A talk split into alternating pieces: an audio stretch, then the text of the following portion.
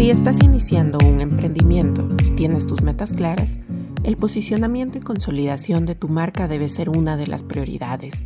Para conseguirlo, una salida es implementar una estrategia de marketing tradicional y digital, pero otra de las salidas es recurrir al neuromarketing y abrirte paso a un sinfín de beneficios.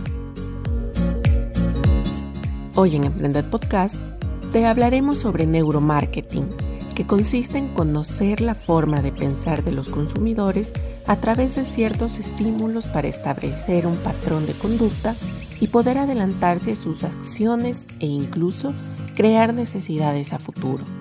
Una de las formas de aplicarlo a tus estrategias es dando a conocer a tu público potencial la experiencia de tus clientes ya consolidados.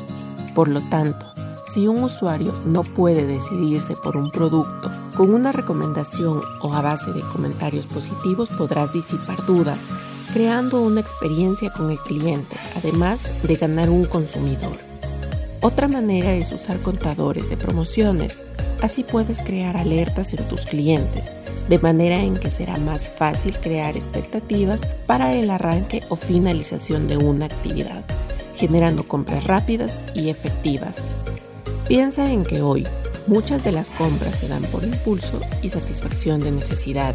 Si buscas maneras de hacer que tus clientes tengan experiencias agradables al momento de hacer sus compras y generas placer en el proceso, activarás zonas del cerebro que harán que se terminen por animar a realizar la compra.